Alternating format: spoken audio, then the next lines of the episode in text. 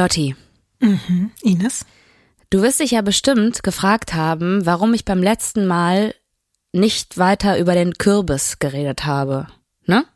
Wirst du dich Weil's bestimmt zu gefragt schwer haben. dir im Magen lag wahrscheinlich. Hast du mitbekommen, was das ausgelöst hat bei unseren HörerInnen? Hast du bei Weird Crimes Podcast auf Instagram gesehen, wie viele Leute diesen Pain von Kürbis kennen, wenn der nicht geschnitten ist? Okay, ich wollte es jetzt runterspielen, gebe ich zu. Aber gut, ich scheine die einzige Person auf der Welt zu sein, die es nicht unfassbar spektakulär findet, dass man geschnittenen Kürbis kaufen kann. Ich möchte dir eine Nachricht vorlesen, die ich bekommen habe dazu. Und wenn du dann nicht Tränen in den Augen hast, ne, dann hast du keine Emotionen. Bezugnahme Kürbis. Hallo Ines. Höre gerade die aktuelle Weird Crimes Folge und muss dir absolut recht geben. Fühlen wir? Hab mir vor fünf Jahren beim Hokkaido-Schneiden die Strecksehne im Daumen durchtrennt. Zwei OPs mit Vollnarkose und der Daumen ist bis heute steif. Ich darf jetzt keinen Kürbis mehr schneiden und mein Opa hat mir, Achtung, einen Schnittschutzhandschuh geschenkt. Liebe Grüße. Oh Mann, ich schäme mich ganz doll. Ich möchte mich an dieser Stelle bei allen Kürbisschneideopfern der Welt entschuldigen, dass ich das nicht genug ernst genommen habe. Ach du Scheiße. Ja, ich sag es Oh dir. Mann. Geschnittener Kürbis ist deswegen geschnittenes Gold. Es ist einfach eine Erfindung, die absolut notwendig war und ich bin so froh, dass viele von euch da draußen das nachempfinden können. Was mich ein bisschen wahnsinnig gemacht hat, äh, waren die ganzen Empfehlungen, da ich auch vorher den Kürbis einfach 20 Minuten bei 180 Grad äh, im Ofen vorheizen kann. Ich bin so nicht. Ich bin viel zu ungeduldig für sowas. Ich kann nicht Sachen äh, preppen. Ich will immer sofort essen oder gar nicht. Also bedeutet das, du kaufst weiter geschnittenen Kürbis oder du würdest Absolut. es auch versuchen mit so einem äh, Schnittschutzhandschuh, wie das. Sag mal, hast du sie nicht mehr alle?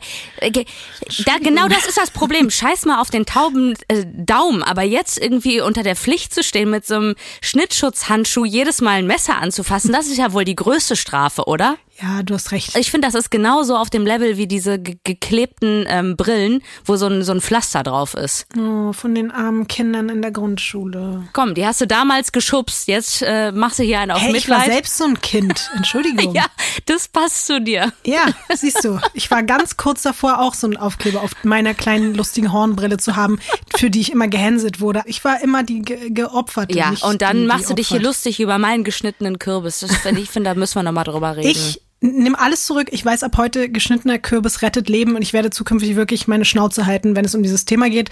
Und ich bedanke mich bei der Kürbisschneideindustrie, dass sie das möglich gemacht haben. So. Und Menschen und Daumen retten. Und gute Besserung an die Frau, die dir geschrieben hat. Von Studio Womans. Das ist Weird Crimes.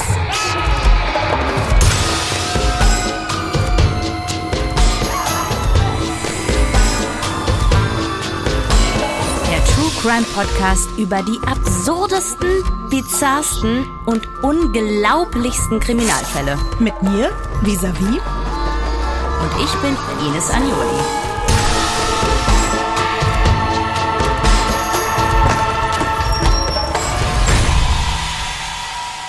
Diesmal der Hollywood-Scam. Ines, Lotti. wurdest du schon mal gescammt? So eine richtig klassische, anonyme Betrugsmasche, auf die du reingefallen bist, bei der es zum Beispiel um dein Geld ging. Boah, aber sowas von. Ja? Ich bin, also, Erzähl. ich habe ja rausgefunden, relativ spät, dass ich naiv bin und gutgläubig, was wirklich eine schlechte Kombination ist. Ich dachte immer so, nee, bin ich überhaupt nicht, aber was auf, bei mir auf jeden Fall richtig gezündet hat, war diese, immer so, wenn ich emotional gerade richtig am Arsch war und dann kam jemand so wahrsagermäßig so, oh mein Gott, Sie haben gerade eine schwere Zeit. Ja, woher wissen Sie das? Obwohl ich mit einem verschmierten Lidschatten und so verlaufener Wimperntusche durch die Gegend laufe und fettige Haare habe seit drei Wochen. Ich weiß gar nicht, wie Sie das erkannt haben, dass es mir gerade schlecht geht. Ja, und tatsächlich war es so, mir ging es ja eine lange Zeit finanziell nicht so gut. Ne? Du wusstest, du weißt ja selber, ich wurde zweimal beim Radio rausgeschmissen. Ich sag mal so, es lief lange Zeit nicht so gut mit meiner Selbstständigkeit, wo ich wirklich so jeden Euro dreimal umgedreht habe. Und ich wollte ja Zahnärztin werden. Deswegen, ich habe ein Fable gehabt schon immer für Zähne und sowas. Und ich habe mir zu einem Geburtstag, obwohl ich wirklich broke as fuck war, ja, war mir meine Zahnhygiene aber immer noch sehr wichtig und deswegen habe ich mir von mehreren Parteien zum Geburtstag eine professionelle Zahnreinigung schenken lassen. Also das Geld. Ne? Mhm. Und mit dem Geld bin ich dann zu meinem Zahnarzt gefahren und auf dem Weg dahin hat mich so eine Olle abgegrabt. Mit, genau mit solchen Worten. Und ich habe der ohne Scheiß, weil sie meint, sie geht in den Wald und zündet für mich eine Kerze an, weil ich verflucht bin. Was? Und dann habe ich ihr mein Geld was? gegeben. Warte, Ines, was? Erstens, hast du mir die Geschichte schon mal erzählt? Ich glaube nicht. Zweitens, Ja, weil was? die ist mega peinlich. Warum meinst du, ich gehe damit hausieren oder was? Warte mal, wo hat die dich angesprochen und was hat die dir erzählt, wer sie ist? Kann ich dir ganz genau erzählen. Das war irgendwo in Charlottenburg, ne? Und da war auf jeden Fall dieses Café, was alle kennen, von dieser Kette, von dieser amerikanischen Kette in der Nähe. Das weiß ich nämlich auch noch. Weil sie dann so meinte, komm, wir gehen mal ins Café und sprechen da weiter. Und nachdem sie schon mein Geld abgerippt hat, das weiß ich nämlich auch noch, meinte sie so, ja, ich nehme eine Latte Macchiato Grande mit äh, hier so einem Karamellschuss und so. Und ich war Den so, du dann auch noch bezahlen Ach so, solltest. ja, äh, ja, genau. Den musste ich dann auch noch, da musste ich irgendwie noch mein, mein Dispo äh, erneuern, quasi da noch zusammenkratzen, damit sie ihren Kaffee da auch noch bekommt. Und dann hat sie mir erzählt, wat, wa, wahrscheinlich über wie viele Generationen ich schon verflucht bin, aber dass sie das alles regeln kann und ob ich nicht noch mehr Geld hätte, weil dann könnte sie noch mehr Kerzen, weil eine Kerze würde 50 Euro kosten. Ich habe Geld für zwei Kerzen gehabt. Und ja, Du hast ihr 100 Euro gegeben. ich habe ihr 100 Euro gegeben. das, was für die Plus Zahnreinigung diesen beschissenen, das ist ja fast nochmal genau das gleiche bei dieser äh, Kaffeekette. Also Sie sind ja war. sehr Ines, und teuer. Du hast dafür auf die Zahnreinigung verzichtet? Und danach bin ich komplett verheult nach Hause gefahren und habe mich nicht getraut, meinem damaligen Freund zu sagen, ähm, warum ich jetzt nicht diese Zahnreihe, weil er halt auch mit rein investiert hat in dieses Geschenk. Also Das ist ja unfassbar. Spoiler, Ines. ich glaube nicht, dass jemals nur ein Teelicht für mich irgendwo angezündet wurde. Ich bin am nächsten Tag, ich bin so wütend aufgestanden, weil mir dann erst bewusst geworden ist, ich habe den ganzen Tag noch geheult, weil ich dachte so, die Frau ist ein Medium gewesen, sie ist ein Engel. Wieso hat die gesehen, dass es mir gerade so schlecht geht und so, woher hat die das gewusst und so. Jetzt wird alles besser und am nächsten Tag, so weißt du, so wo du denkst, sag mal, bin ich komplett bescheuert, was ist denn da passiert? Und dann bin ich da nochmal hingefahren und habe die versucht zu suchen. Oh nein. Ich habe die nicht gefunden, weil ich wollte die natürlich zur Rede stellen. Hab auch sogar überlegt, ob ich zur Polizei gehe, aber dann dachte ich so, okay, nee, die würden mich krass auslachen dafür. Ja, Ah, ja, ja. Eventuell sprechen wir über einen Scam, der noch ein bisschen weirder ist. Ich muss zugeben, für mich ist es der weirdeste Scam, glaube ich, von dem ich jemals gehört habe. Angefangen bei den Motiven, über die Akquise der Opfer bis hin zur Vorgehensweise. Ein Aspekt ist wirklich bizarrer als der andere, inklusive einiger absurder Plot-Twists. meinst du, ich würde da auch drauf reinfallen? Ja, Ines. ich sag jetzt schon, ja. Du hast ja auch nach unserer Crypto Queen Folge direkt Kryptogeld gekauft. Also weiß ich nicht, bist schon ein bisschen anfällig so. so, aber wir bleiben bei der heutigen Geschichte. Es geht um eine jahrelange, extrem ausgeklügelte Betrugsmasche, die sich über mehrere Kontinente verteilt und es vor allem auf die größte Film- und Fernsehindustrie der Welt abgesehen hat. Ich erzähle dir heute von einer Geschichte, die klingt, als wäre sie gescriptet, aber sie ist komplett real. Wir sprechen heute über den unglaublichen Hollywood-Scam. Geil! Ich sehe es in deinem Gesicht, du freust dich. Ja. oder? Man kann bei dieser Geschichte nicht zu 100% genau sagen, wann sie angefangen hat und mit wem und wo, aber man geht davon aus, dass es 2016 war. Mit Heather in Indonesien. Um genau zu sein, in Jakarta, der Hauptstadt Indonesiens. Und davon zeige ich dir jetzt selbstverständlich ein Foto. Da waren wir doch schon mal, oder? Weißt du noch wann ja, bei den, wie? bei den Brüdern, ähm, dem Brudermord. Wow, du bist sehr aufmerksam, Ja. das ist gut. Genau, Siti Aisha war es, eine der Attentäterinnen vom Brudermord. Die kommt aus Jakarta. Aber gesehen haben wir es damals nicht. Ähm, deswegen wollte ich dir nochmal ein Bild mitbringen. Ich finde dieses Bild sehr beeindruckend. Ich weiß nicht, wie es dir geht. Wow, ich muss auch sagen, es sieht so modern, futuristisch. Ist es ein aktuelles Bild? Ja, ne? Ja. Also, mhm. es ist auf jeden Fall eine extrem große Stadt. Sehr viele Wolkenkratzer, auch einfach sehr moderne. Und da sind auch zwei Kräne, die ich glaube einfach noch mehr bauen gerade. Also ich finde, wenn man das Bild sich anguckt, hört man diesen, diese, diese ganzen Autos, Rush Hour, die Leute, die da überall unterwegs sind und so. Sehr viele Lichter. Es hat was irgendwie auch ein bisschen was Vegas-mäßiges, aber es ist einfach auf jeden Fall viel, viel mehr Gebäude. Es ist riesig groß und gefühlt unendlich, wenn man da reinguckt. Ines 1 plus in der Bildbeschreibung. Danke. Kein Baum übrigens. Ich nee. sehe keinen Baum. In dieser Stadt leben übrigens aktuell 10,6 Millionen Menschen.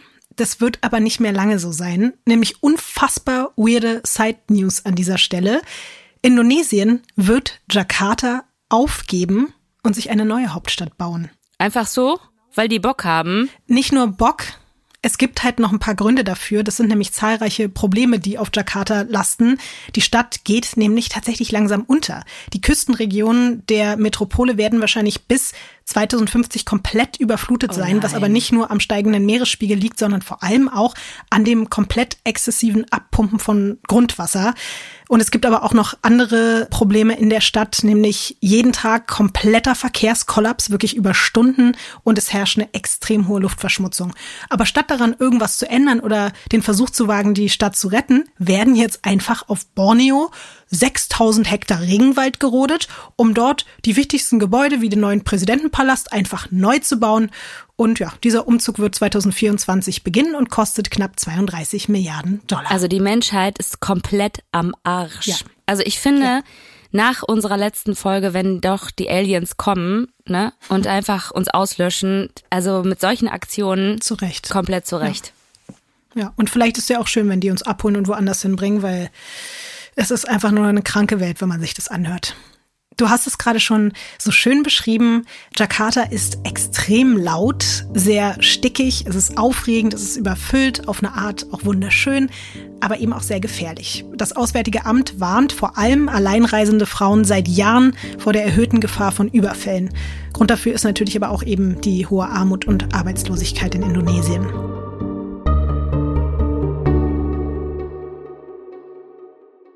Wir befinden uns, wie gesagt, im Jahr 2016, als Heather in Jakarta landet.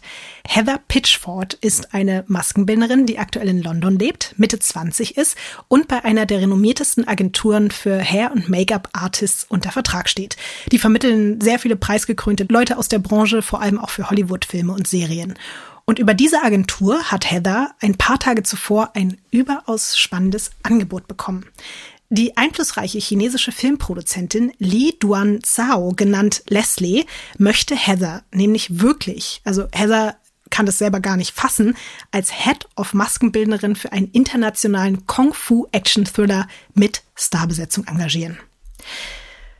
Heather hat zwar schon bei einigen größeren Projekten mitgewirkt, zum Beispiel bei der Netflix-Serie Marco Polo, aber dieser Job ist für Heather auf jeden Fall wirklich nochmal ein ganz, ganz anderes Level.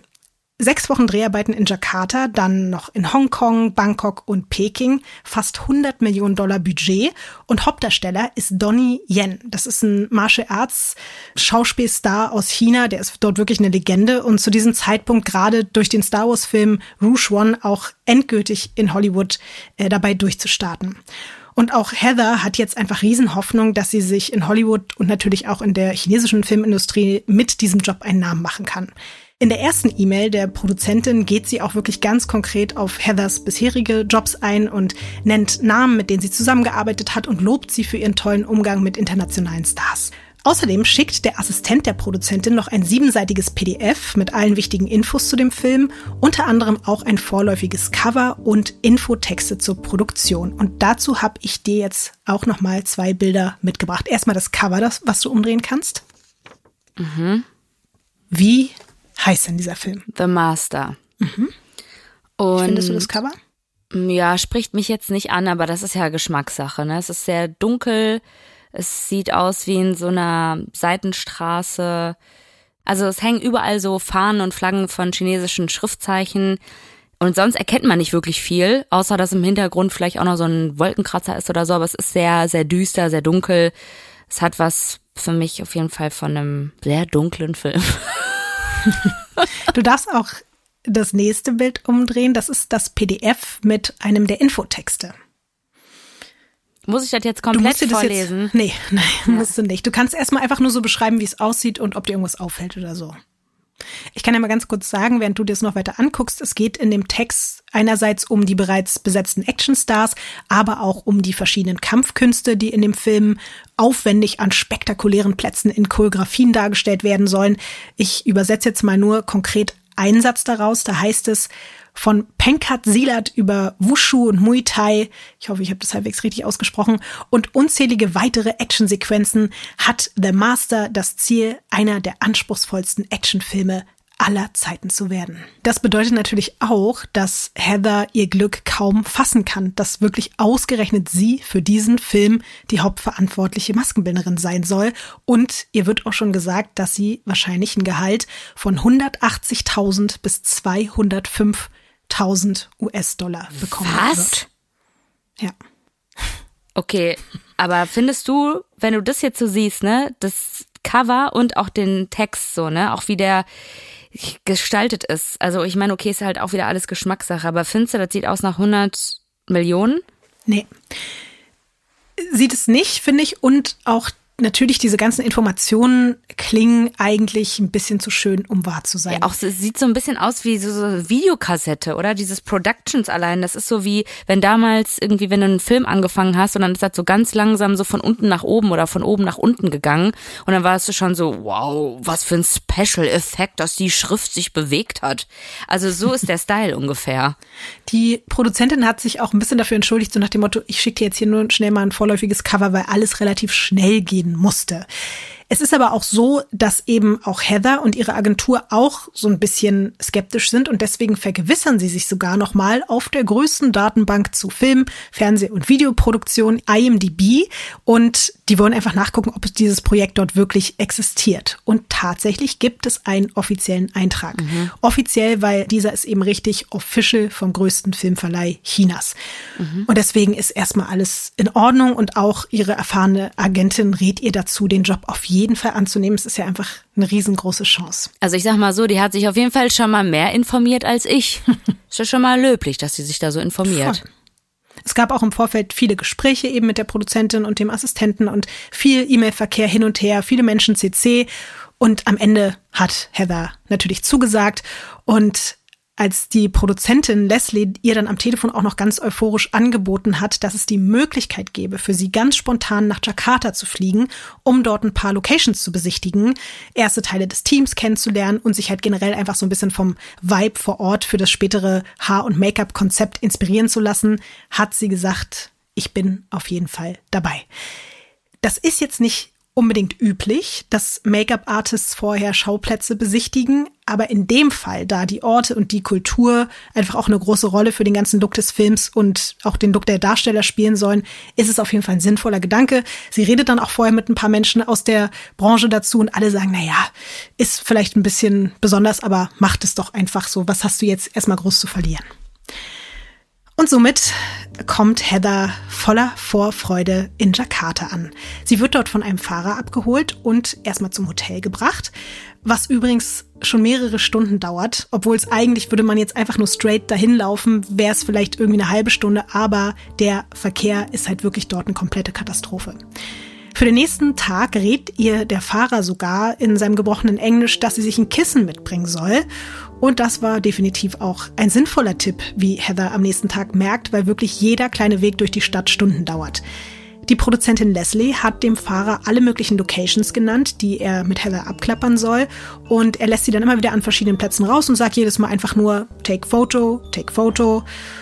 Teilweise sind es dann aber auch einfach super weirde Orte, an die sie gebracht wird. Zum Beispiel ist es eine Art Heidi-Ausstellung, bei der einfach Hunderte, vor allem chinesische Touristinnen und Touristen in Lederhosen und so blonden Heidi-Perücken mit zwei Zöpfen Fotos von der Schweizer Bergkulisse aus Pappmaché machen. Hä? Also hier die Heidi, ja. die Serie. Ja. Deine Heidi, Welt sind genau die Berge. Die ja, genau die Heidi. Das gibt's als Ausstellung in Jakarta? Ja, Heather findet es auch super weird. Sie versteht auch überhaupt gar nicht, was sie da soll. Also sie fragt dann auch immer wieder, was, was mache ich hier? Warum bin ich hier? Der Fahrer wiederholt aber einfach immer nur, dass sie Fotos machen soll. Und eigentlich sollte es ja auch ein Kennenlernen mit dem Regisseur und anderen Leuten vom Team geben, aber dieser Termin wird gecancelt und findet erst morgen statt. Auf einer der weiteren Strecken schreibt Heather dann Mails, einerseits an die Produzentin und auch an ihre Agentur und schildert, dass sie nicht ganz so zufrieden ist, wie es vor Ort läuft. Außerdem nimmt sie Kontakt auf zu einer Bekannten aus Malaysia, die sie von einer anderen Hollywood-Produktion kennt und die wiederum über Ecken die Agentin von diesem Donnie Yen kennt, dem Actionstar aus China, der eben die Hauptrolle in The Master spielen soll. Als sie dann später an einer weiteren Location, so einem Tempel, von einer Mitarbeiterin der Touristenauskunft angesprochen wird, ob sie Teil der Filmcrew sei, ist sie wieder so ein bisschen erleichtert, weil sie dann merkt, okay, das scheint hier scheinbar doch alles irgendwie offiziell angemeldet zu sein und irgendwie doch ein bisschen professioneller zu laufen, als sie bislang den Eindruck hatte. Dann hört sie aber auch etwas, das sie wiederum ziemlich beunruhigt, nämlich, dass vor ihr auch schon eine andere Maskenbildnerin wegen der großen Filmproduktion da war. Aber es gibt doch eh immer mehrere Maskenbildner. Ja, aber sie hat so ein bisschen die Sorge, weil sie ja eh die ganze Zeit schon dachte, das ist zu schön, um wahr zu sein. Warum werde ich, weil sie ist ja jetzt nicht die größte Maskenbildnerin der Welt, so warum werde ich dafür ausgewählt? Jetzt hat sie so ein bisschen das Gefühl, vielleicht ist es eher eine Art Casting hier und wir werden alle getestet, wie gut wir diesen Job hier machen. Als Heather dann aber nach einem langen Tag im Hotel ankommt, hat sie plötzlich dann doch noch viel größere Sorgen. Ihre Kollegin aus Malaysia hat ihr nämlich geantwortet, dass die Agentin von Donnie Yen noch nie was von dem Film The Master gehört hat. Und ihr Klient spielt da ganz bestimmt auch nicht die Hauptrolle. Für Heather natürlich erstmal kompletter Schock, weil es steht ja wie gesagt auch sogar bei IMDb, dass er da zum Hauptcast gehört. Und sie versucht natürlich sofort Leslie zu erreichen, die geht aber nicht ran, deswegen nimmt sie sich vor, bei dem Meeting am nächsten Tag sofort beim Team nachzufragen, was da nicht stimmt. Was würdest du denken in dem Moment, wenn du diese Information erhältst? Nee, also das würde mich auf jeden Fall richtig skeptisch stimmen, wenn ich jetzt hören würde, ja, hier die Agentin sagt, habe ich noch nie was von gehört und der Hauptdarsteller macht da auch mit großer Sicherheit nicht mit. Mhm. Aber weil du ja auch schon gesagt hast, also dieses Ding, das ist ja so ein bisschen dieses manipulative, ne, auch so dieses, ja, da ist jetzt auch hier noch eine andere Maskenbildnerin, die mhm. ist irgendwie auch am Start und so, das hat ja so ein bisschen auch was so ich würde jetzt mal in dieses Dating-Ding reingehen, so nach Motto, wenn du denkst, ja, weiß ich jetzt gar nicht so, ob ich so interessiert bin an einer anderen Person, aber sobald du merkst, ah, da ist jemand anderes, nee, das finde ich jetzt aber nicht so gut und dann willst du ja irgendwie da dranbleiben und dann bist du schon in deiner Vision drin, du siehst dich da schon, du weißt schon, ach, mit den 200.000, was ich da alles schon mitmachen kann mit dem Geld. Du hast schon überlegt, wie du das ausgibst, wo du das vielleicht investierst, was für ein Lifestyle du die nächsten Wochen irgendwie lebst und dann bleibst du, glaube ich, lieber in dieser Vorstellung, als auf dem Boden der Tatsachen zu fallen. Und ich spreche da aus der eigenen Erfahrung.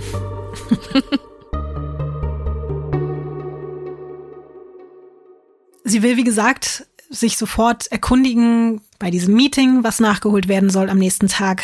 Aber dieses Meeting wird nicht stattfinden.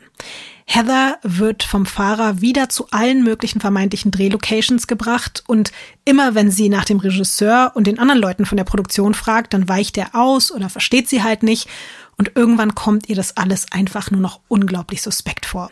Auch die Schwierigkeit, sich mit dem, mit dem Fahrer irgendwie auseinanderzusetzen, das macht sie einfach auch immer unruhiger und sie hofft jetzt einfach, dass er sie zurück zum Hotel bringt und dass er verstanden hat, dass sie jetzt abbrechen will, dass sie einfach sagt, ich möchte jetzt erstmal ins Hotel und alles klären und dann gucken wir weiter. Mittlerweile ist auch die Sonne untergegangen und Heather bekommt einfach ein immer mulmigeres Gefühl, weil dann merkt sie auch noch, dass der Fahrer durch immer finsterere Seitenstraßen oh fährt, die auf jeden Fall nicht Richtung Hotel führen. Irgendwann guckt sie dann sich auch mal die Route bei Google Maps an und sieht, dass sie wirklich sich vom Hotel wegbewegen. Also bekommt sie jetzt verständlicherweise endgültig Panik. Sie fleht und bettelt ihn wirklich an, dass er ihr helfen soll, dass, dass er sie zurück zum Hotel bringen soll. Aber der fährt immer tiefer in den gefährlichsten Teil der Stadt. Vor lauter Verzweiflung postet sie jetzt sogar ihren Standort und ein Foto vom Fahrer auf ihrer Facebook-Seite für den Fall, dass sie verschwindet, weil sie zieht jetzt wirklich alles in Betracht, sie malt sich die schlimmsten Horrorszenarien aus. Du siehst jetzt auch ganz besorgt aus, Ines. Ja, hat sie sich bei ihrer Agentin gemeldet? Ja, hat sie.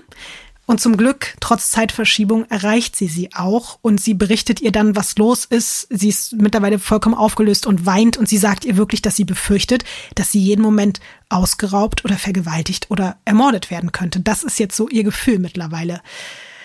Ja, die Agentin kann sie so ein bisschen beruhigen, ist aber natürlich auch selbst aufgebracht und versucht wiederum die Produzentin anzurufen. Gleichzeitig hat Heather nach ewigem Rumtelefonieren dann auch noch einen Bekannten ans Telefon bekommen, der Indonesisch sprechen kann und der jetzt auf den Fahrer einredet, dass er Heather gefälligst unversehrt auf direktem Wege ins Hotel bringen soll. Trotz der vielen Telefonate ist sie immer noch total verzweifelt und dann klingelt ihr Telefon und Leslie, die Produzentin, ist dran und redet auf Heather ein. Einerseits bittet sie sie wirklich mit ganz sanfter, verständnisvoller Stimme runterzukommen und ist total bestürzt zu hören, dass Heather so große Angst hat. Also sie versteht's quasi gar nicht. Und andererseits hat sie aber auch einen sehr, sehr harten Unterton und gibt ihr unterschwellig so ein bisschen das Gefühl, verrückt zu sein, weil man kann ja nicht einfach so eine Star-Produzentin, wie sie eine ist, in Frage stellen. Leslie betont dann auch nochmal, dass sie wirklich nach wie vor ihr den Job geben möchte, aber so nach dem Motto, jetzt mach dich mal locker so und beruhige dich mal ein bisschen. Morgen wird alles gut, morgen wird es das Kennenlern-Meeting geben, aber nur wenn du jetzt klarkommst so. Was hättest du denn jetzt an diesem Punkt getan? Wäre ich in der Situation gewesen, dann hätte ich mich wahrscheinlich belabern lassen. Aber weil du mir die Geschichte erzählst, bin ich äh, wirklich null entspannt und denk mir nur so, hau ab. Nimm das Kissen mit und renn einfach nur. Wir hören uns mal eine Original Voice Message an, die Heather noch in derselben Nacht an eine Freundin schickt und da hört man schon, in was für einer Stimmung sie gerade ist. If you do speak to someone, will you will you at the same time as you're talking to them ask them if they've heard of any scams like this from you know that might be the answer. If they if you know if you explain to them what you think's happened and they might go oh yeah this has happened before. So it might be something that's familiar to them um, this is the Hotel Santika premiere. I think someone's at my door, weirdly. Hold on. No, there's no one there. I just heard a bang, but I am now getting severely paranoid. Oh, Ines, du warst richtig, richtig beunruhigt, ne? Ja, ich habe doch auch die Tür gehört. Du auch? Ja, ja. Okay. Ja. Oh, ich dachte gerade schon so, okay, haben nur ja. Heather und ich diese Tür gehört, weil wir diese naiven Leute sind, die so Sachen machen. Ich finde es auf jeden Fall krass, wie schnell sie schon irgendwie merkt, dass das ein Scam sein könnte. Vielleicht auch nochmal ganz kurz, sie bittet ihre Freundin in dieser Voice-Nachricht einfach so ein bisschen sich zu erkundigen, ob vielleicht andere Leute schon mal was ähnliches erlebt haben. Und sie zieht jetzt eben auch wirklich schon in Betracht, dass es eine Art Scam sein könnte, auf den vielleicht eben auch schon zuvor Leute reingefallen sind. Dann sagt sie auch nochmal den Hotelnamen und sie hat eben in dem Moment auch gerade so Angst, ist so paranoid, wie sie selbst sagt, dass sie schon so ein Klopfen an ihrer Tür hört. Sie sitzt da jetzt eben in ihrem Zimmer und sie traut nichts und niemandem mehr. Die fühlt sich auch in dem Hotel nicht mehr sicher, weil, du musst dazu wissen, dieses Zimmer hat nämlich auch Leslie für sie gebucht. Aber nur gebucht. Nicht bezahlt. Mm. Genau wie den Flug. Das wollte ich dich die ganze Zeit noch fragen, ob das auf ihren Nacken eigentlich alles stattfindet oder ob die Produktion, die 100 Millionen hat, mhm. das müssten die ja normalerweise bezahlen. Das ist natürlich das Blöde. Es musste ja alles ganz schnell gehen und deswegen hat Leslie ihr erklärt, dass sie jetzt nicht einfach innerhalb von ein, zwei Tagen bei so einer Millionenproduktion hier die Spesenkonto aus dem Budget abzwacken kann, weil das muss ja über fünf verschiedene äh, Finanzabteilungen gehen und deswegen hat Heather das Geld erstmal ausgelegt. Auch dem Fahrer musste sie Geld vorschießen. Insgesamt 1200 Dollar fürs Tanken, fürs Parken, für gebührenpflichtige Straßen, sein Honorar und so weiter und so fort. Alles Geld, was sie dann von der Produktion nach ihrer Reise in Rechnung stellen soll. Insgesamt sind das jetzt knapp 4000 Dollar. Das Geld ist ihr aber aktuell eigentlich relativ egal. Sie möchte nur nach Hause, weil sie spürt wirklich tief in sich drin, dass das nicht stimmt. Und dafür war sie eben auch schon oft genug als Maskenbildnerin zum Beispiel auch in Malaysia unterwegs, als dass sie wüsste, dass das weder in Hongkong noch in Hollywood oder eben in Jakarta so abläuft. Irgendwas stimmt auf jeden Fall nicht. Da sie selbst ja momentan in London lebt, meldet sie sich dann mitten in der Nacht völlig aufgelöst beim britischen Konsulat in Jakarta und schildert ihre Situation. Man versichert ihr, sie zurückzurufen und nicht mal eine Stunde später klingelt es dann bei Heather im Hotelzimmer und der britische Konsul höchstpersönlich ist dran. Auch dazu gibt's noch mal einen kleinen Ton von Heather. I remember the guy phoned and said, uh, listen, I can't necessarily say that anything bad's going to happen to you, but what I would like you to do is put your passport in your bra pack your bags and head straight for the airport. What the fuck? Mhm. Also, er kann ihr auch nicht genau sagen, ob jetzt wirklich was Schlimmes passieren wird, aber der Konsul rät ihr, ihren Ausweis in ihren BH zu stecken, ihre Tasche zu packen und sich auf direktem Wege Richtung Flughafen zu machen. Das heißt, auch der nimmt es auf jeden Fall ernst und für Heather ist klar, wenn selbst der Konsul so reagiert, der ja bestimmt mit vielen verrückten Situationen zu tun hat, dann muss es ernst sein. Sie kann sich nicht nur einbilden, dass hier irgendwas schief läuft.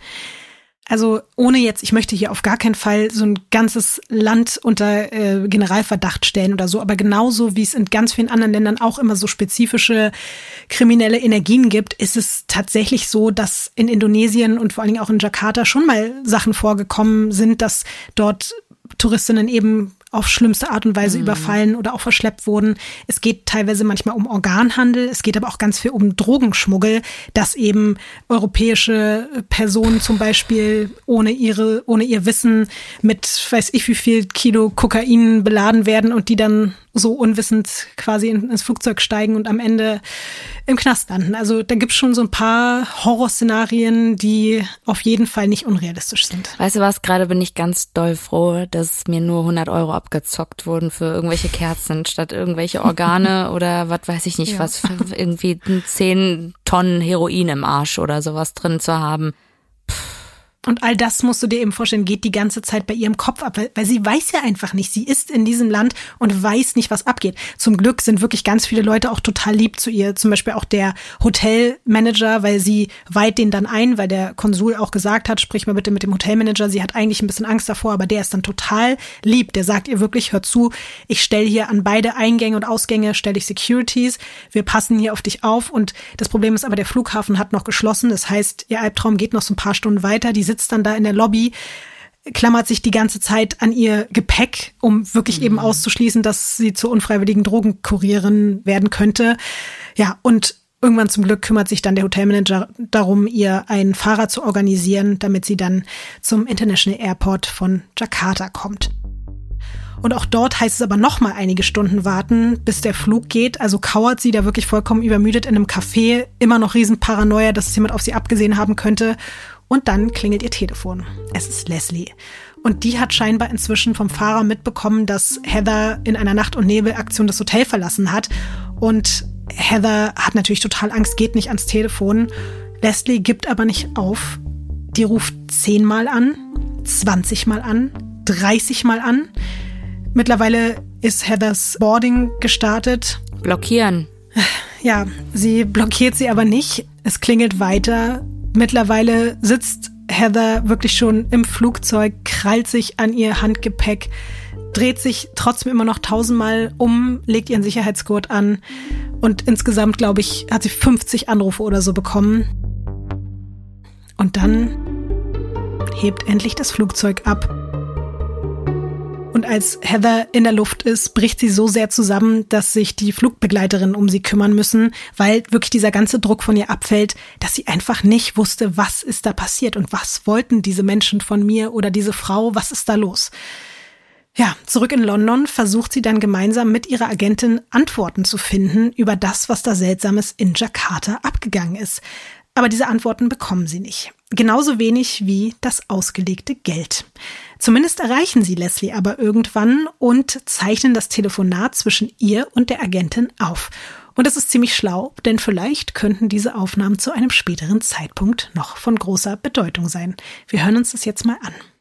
What we'd like to know, Leslie, is where's our money and why haven't you been in touch with us since Heather was out in Jakarta? When Heather called us, and you would have to give us a chance to speak as well, Heather called us. We contacted Heather. We had an appointment. She ran away from the hotel and she went to the airport without informing, and we'd already gone halfway. And David had already sent an email which was stating that she had already gone. But Leslie, can I just stop you and say, in all of this, the money has never hit our account. So, you know, what's gone wrong there? No, can you ask that to my finance? I will talk to her. Because in the meantime, there was no contact on why you disappeared. We didn't disappear, Leslie. I mean, we were there the whole time. Heather was out in the driving around in the bush, and nobody made contact with her. You know, it became quite a quite a difficult situation for her. You know, she's a woman alone in a foreign country. Listen, listen. I will tell them to solve this by Wednesday, and then everything once it's solved, I want you to contact me and tell me what went wrong. But I'll give you my word, it will be solved by Wednesday next week. We were just confused as to why you ran away. Listen, if you can reimburse us, Leslie, we will be all ears. I will give you my word that I will tell you everything, but we want Then to be. I will give you my word by Wednesday. You will get everything solved. Next Okay. Wednesday you have it in your account. I will Okay. put that in writing tomorrow and you'll get it solved. Okay, all right.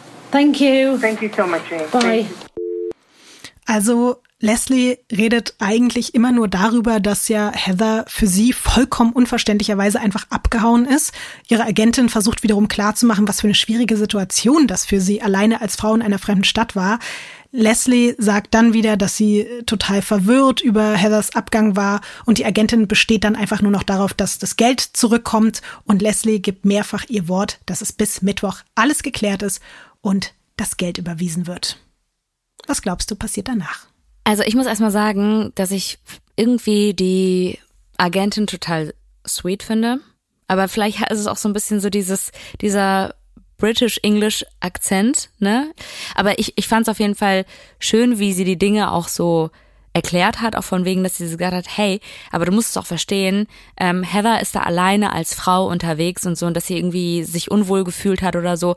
Und was mir auch aufgefallen ist, ist äh, von Leslie so dieses, ähm, wenn man ihr gesagt hat, hey, das war nicht so cool, war es direkt so, ja, aber sie ist abgehauen und sie hat so und so gemacht. Das ist immer so dieses Wegschieben und ja, ich verspreche euch, ihr kriegt das Geld und macht mal das und das und äh, dann wird schon irgendwie alles gut.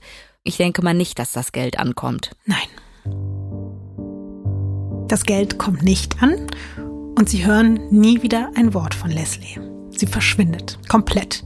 Die Nummer ist nicht mehr erreichbar, die E-Mails gehen an dieser Adresse nicht mehr durch und auch der Assistent, mit dem sie Kontakt hatten, ist wie vom Erdboden verschluckt. Also einfach komplett alles in Luft aufgelöst, was mit diesem Film und dieser Produktion irgendwie zu tun hatte.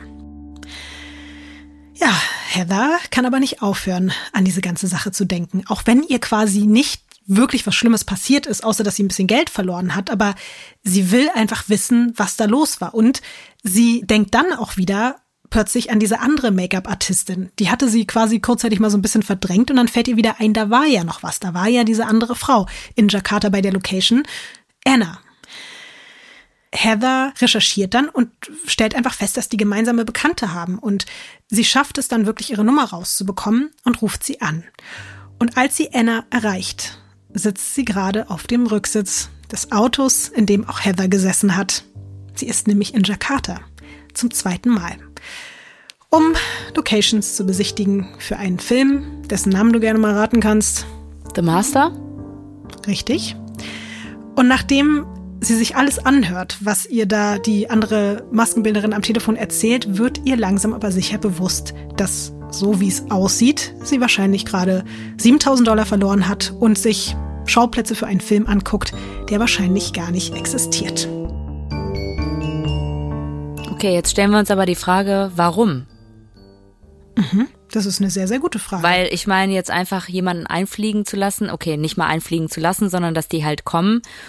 Und darum gefahren werden, das gibt ja jetzt niemanden so einen Kick oder ist das so ein neuer Kink, von dem ich noch nicht gehört habe, so ja, deine Zeit zu verschwenden, macht mich richtig horny. Das finde ich richtig geil, dass ich jetzt hier einfach so tue, als ob du jetzt hier einen Riesenjob hättest, aber den kriegst du nie. Ah! Tja, Ines, das wollen natürlich Heather und Anna auch erfahren, weil die denken sich natürlich, okay, wir haben jetzt zwar den Flug bezahlt, wir haben das Hotel bezahlt, aber das Geld, was ja am Ende bei der Person ankommt, sind ja dann eigentlich nur irgendwie die jeweils 1200 Dollar oder was, die sie dem Fahrer in die Hand gedrückt haben. Also dafür dieser ganze Aufwand ja. super, super weird und ja. ergibt eigentlich überhaupt gar keinen Sinn. Deswegen gehen die beiden auch, als dann auch Anna zurück aus Jakarta ist, zur Polizei. Aber es passiert nichts. Keine Ermittlungen, keine Anzeigen, war ja alles nicht so wild, weißt du, die paar tausend Dollar, die die Frauen ja auch noch freiwillig gezahlt haben, kein großes Ding. Außerdem liegt der Betrug ja auch geografisch außerhalb des Zuständigkeitsbereichs von Großbritannien, sollen sich die Betroffenen eben bei den Behörden in Indonesien melden. Heather lässt aber nicht locker. Sie beginnt alle möglichen Maskenbildner und Maskenbildnerinnen und deren Agenturen anzuschreiben und es stellt sich heraus, dass sie und Anna absolut nicht die einzigen waren. Plötzlich gibt es hunderte Frauen aus der Szene, die genau die gleichen Anrufe und E-Mails bekommen haben. Hunderte? Hunderte. Einige haben abgelehnt, andere sind aber ebenfalls genau wie die beiden Frauen nach Jakarta geflogen und haben alle fast das gleiche erlebt. Flug- und Hotelkosten auslegen, dem Fahrer 1000 bis 1500 Dollar geben, tagelang mit dem Auto durch die Stadt irren und alle bestätigen, dass Leslie wirklich eine unglaubliche Überzeugungskraft hat und scheinbar, so wie sie sich halt verhält, die Branche in- und auswendig zu kennen scheint und dass sie immer in ihren Anfragen Infos über die Vergangenheit und auch die Kontakte ihrer Zielobjekte quasi hat.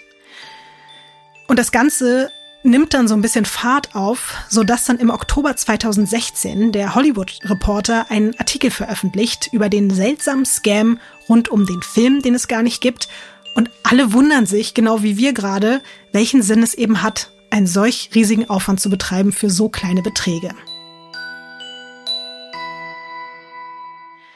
Und obwohl dann daraufhin sogar einige PrivatermittlerInnen an dem Fall dran sind und sich weiterhin betroffene Frauen melden, wächst langsam aber sicher Gras über diese ganze Geschichte. Zumindest unter den Hair- und Make-up-Artists und über den Namen Leslie. Dafür taucht dann eine andere einflussreiche Frau auf, die Menschen aus der Filmbranche großartige Angebote macht.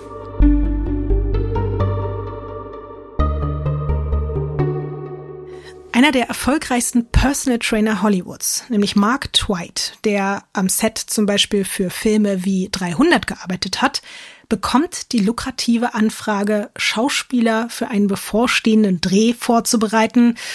Rate mal, in welchem Land? Jakarta, also Indonesien. Richtig, Indonesien. Die Person, die diese Anfrage stellt, ist Dee Beckish. Und das ist die Frau des Präsidenten und CEO der riesigen amerikanischen Mediengruppe Viacom CBS. Hast du vielleicht schon mal gehört? Ines, du kannst nicht essen während. Ja. Ey, mein Misophonie, du weißt. Tut mir leid, ich, ich höre jetzt auch auf. ähm, ich weiß, dass äh, Viacom, glaube ich, mal MTV aufgekauft hat oder so. Oder das gehört irgendwie dazu. Und danach ist irgendwie alles den Bach runtergegangen. Ich glaube, also komplett den Bach runtergegangen nicht. Ja, Crazy Frog hier. Gut. Und sowas halt. Das ist alles Wirecom so, ihm seine Schuld. Bach runtergegangen. Ja. Das würde ich jetzt nicht so einfach jetzt hier behaupten, aber wenn du das meinst. Auf jeden Fall riesengroßes Unternehmen. Auch in den USA kennt jeder Viacom und Bob Beckish kennt eben auch jeder und das ist der Mann eben von die Beckish, die diese Anfrage gestellt hat. Und obwohl der Job sehr verlockend klingt, muss Mark leider aus Zeitgründen ablehnen und er schlägt aber seinen Kumpel und aufstrebenden Personal Trainer Eddie vor. Ein paar Tage später sitzt der im Flieger nach Jakarta. Auf eigene Kosten natürlich. Rückerstattung würde es wegen der Kurzfristigkeit dann erst später geben. 4000 Dollar sind es bei ihm. Auch er bekommt einen eigenen Fahrer und wird mehrere Tage durch die Stadt gescheucht. Alle angekündigten Treffen mit dem Team werden kurzfristig abgesagt. Nur bei Eddie ist eine Sache anders als bei den Maskenbildnerinnen. Es ist so, dass die Produzentin Eddie immer wieder mitten in der Nacht anruft und versucht, ihn in seltsame Sex-Talks zu verwickeln. Ich wollte das gerade jetzt aus Spaß sagen, dachte mir, komm, das kneife ich mir mal, weil das wird sie ja nicht machen. Okay, alles klar. Doch. Also ist das jetzt wirklich so eine Kink-Geschichte, ja? Dass da alle irgendwie gar nicht so einen großen Profit von haben, sondern die finden das einfach nur geil. Irgendwelche Leute, die davon träumen, irgendwie so oder denken die sich so, ja, ihr Hollywood-Arschlöcher, euch zeigen was mal so richtig. Ja, kommt doch mal hier hin, wir machen hier eine große Produktion. Ja, am Arsch. Ihr fahrt einfach nur die ganze Zeit, seid ihr im Stau. So, das Schlimmste, was was ihr erleben könnt, ihr seid einfach nur im Stau, bringt euer eigenes Kissen mit, müsstet alles auch noch selber bezahlen, kriegt keinen Champagner, keine kleinen Häppchen und so. Und am, und am Ende des Tages rufe ich euch noch mitten in der Nacht an und erzähle euch irgendwie von meinem Fußfetisch und, und äh, ob ich irgendwelche Nudes haben kann. Ist das, ist das das Ding? Also ich würde es auf jeden Fall ein bisschen korrigieren wollen, weil die Leute, die da gescammt werden, sind ja nicht die Champagner trinkenden obersten 500 aus Hollywood, sondern das Fiese daran ist ja, dass das eigentlich eher so die arbeitende Schicht Ja, die, von die Hollywood ist. Champagner-Leute hätten die auch nicht bekommen, weil die hätten ja gesagt, ne, zahle ich nicht. all das, was du gerade jetzt so in den Raum wirfst, das sind natürlich Theorien, die zu diesem Zeitpunkt auch schon aufgeworfen werden oder Fragen, die sich gestellt werden, aber das werden wir vielleicht noch im Laufe der Zeit. Ich werde auch erfahren. Ich gehöre nicht zu der Champagner-Elite. Ich bin halt auch eher die Arbeiterklasse, die da auch hingeflogen wäre und alles selber gezahlt hätte. Yes, yeah, I, uh, I don't have a problem with rush hour. Nee, it's okay. Do you need more money? Yes. Do you want uh, uh, to lighten up a candle? Yes, it's okay. Uh, I believe in you. I have here a cars am Arsch. Hier, 50 Dollars more for a Teelicht. Yes, I feel it. It, it can change my life for better now. Ja, ich, ich ja, ich sag's dir, ich wäre da hingeflogen. Ich glaube das ehrlich gesagt auch. Du musst mich gar nicht davon überzeugen. Nach der Kerzengeschichte glaube ich dir alles, dass du einige Dinge getan hättest, auch nach Jakarta fliegen. Definitiv. Ja, hier, Hollywood hat angerufen, die wollen nämlich mich. Ja. Du wärst damit aber wirklich eben auch nicht alleine gewesen. Und auch ein Eddie hätte ja vorher nicht unbedingt gedacht, dass ihm sowas passiert. Aber als er dann da diese merkwürdigen Sexanrufe bekommt, ist er total irritiert. Und das hat natürlich auch damit zu tun, dass er ja auch noch ihren Mann so aus den Medien kennt und auch Angst hat, nicht nur, dass wenn der das irgendwie mitbekommt, dass er Ärger kriegt, sondern er hat auch Angst, wenn er sie abweist, dass er den Job verlieren könnte. Und das ist natürlich auch das Perfide. Er will diesen Job unbedingt, aber er weiß nicht, wie er damit umgehen soll. Ja, nach einigen Tagen zwischen diesen nächtlichen Übergrifflichkeiten am Telefon und diesen täglichen sinnlosen Location-Besichtigungen reicht es Eddie irgendwann und wie so viele schon vor ihm bricht er ab und fliegt nach Hause. Als die Beckish erfährt, dass er abgereist ist, droht sie ihm am Telefon, sie würde seine komplette Karriere ruinieren. Aber die hatten doch auch so Sextalk, oder nicht? Also, was ist Naja, denn da er hat sich abgelaufen? darauf halt immer nur so ein ganz bisschen eingelassen, so weit wie er es irgendwie für richtig gehalten hat. Sich halt so ein bisschen dem gefügt, aber hat das ja auch versucht, immer so ein bisschen abzuwenden. Zurück in LA kontaktiert Eddie dann einen Anwalt und der wiederum die Anwältin von Dee Beckish. Was glaubst du denn, wie die reagiert? Pissig. Wie pissig. Ja, die denkt sich so, was soll das jetzt? Wir hatten doch einen guten Talk. Äh, warum bist du eigentlich abgehauen? Wir wollten doch hier weitermachen. Die Beckish, die echte Die Beckish, die weiß Ach natürlich so. von nichts. Und die ist komplett schockiert, dass jemand in ihrem Namen Menschen um ihr Geld bringt Ach und so. dann auch noch ihre beruflichen Träume zerstört. Ja, und die Beckish äh, ist auf jeden Fall so schockiert, dass sie direkt eine private Ermittlerin einschaltet, weil Eddie ist nicht der Einzige, der sich bei ihr meldet. Das passiert wieder und wieder und wieder. Immer mehr Menschen aus Hollywood melden sich bei ihren Anwälten, bei ihrem Management und sagen, äh, die Beckish hat uns nicht nur nach Indonesien geschickt, sondern hat uns auch noch am Telefon sexuell belästigt. Weißt du, woran mich das auch so ein bisschen erinnert? An dieses Fire Festival. Weil man denkt sich so, ja, heutzutage würde sowas ja alles nicht mehr passieren. Und dann guckt man sich die Doku an und denkt sich, ja, doch, wird genau noch so passieren. Ich glaube, ohne Scheiß, wenn du die richtigen Argumente hast und vielleicht zwei, drei so, so ein bisschen so Namen kennst und so ein bisschen äh, diese Szene kennst, ist das gar nicht so unrealistisch. Du könntest heute genau die gleiche Scheiße wieder machen. Das würde funktionieren. Mhm. Und dann halt auch noch das Problem, dass das alles in Indonesien stattfindet und dann sich keiner dafür verantwortlich fühlt. Mhm. Dann hat man auch vielleicht ein bisschen Angst, weil man weiß nicht, was dann da passiert. Auch man ist auch irgendwie fühlt man sich schlecht, weil man selber drauf reingefallen ist und so. Also ich glaube, sowas kann immer und immer wieder passieren. Total. Ich glaube auch. Und das zeigt auch dieser Fall, weil das war nach wie vor auch wirklich nur der Anfang. Es bleibt nämlich nicht bei dieser die Beckisch. Solche Anschuldigungen wie sie müssten sich in den nächsten Jahren noch viele weitere einflussreiche weibliche Führungskräfte in Hollywood anhören. Darunter die milliardenschwere Produzentin Gigi Pritzker, die unter anderem Drive in ihrer Filmografie stehen hat, außerdem die ehemalige Paramount-Chefin Sherry Lansing, außerdem Stacey Snyder, CEO von 20th Century Fox What? und Leslie Linker Glatter, Regisseurin und ausführende Produzentin von Shows wie Homeland, The Walking Dead und Mad Men, die damalige Vorsitzende von Sony Pictures, Amy Pascal, die Filmemacherin Kathleen Kennedy oder Deb Snyder, die Wonder Woman oder Watchmen produziert hat. In ihrem Namen wurden Menschen angefragt. Also bei all diesen erfolgreichen Filmemacherinnen melden sich Fotografen, RegisseurInnen, Stylisten, Kamerafrauen, Nachwuchsschauspieler und Schauspielerinnen, Bodyguards, Choreografen, Make-up-Artists, Kostümbildner und Bilderinnen, Stuntmen und so weiter. Und die wollen alle ihr Geld zurück, weil sie berichten, dass sie im Namen dieser Frauen nach Jakarta eingeladen wurden und denen Geld ausgelegt haben und dann teilweise eben auch noch von denen am Telefon in irgendwelche merkwürdigen Gespräche verwickelt wurden. Ah, scheiße. Hast du das kommen sehen, Ines, dieses Ausmaß? Nee, das Ausmaß habe ich nicht kommen sehen.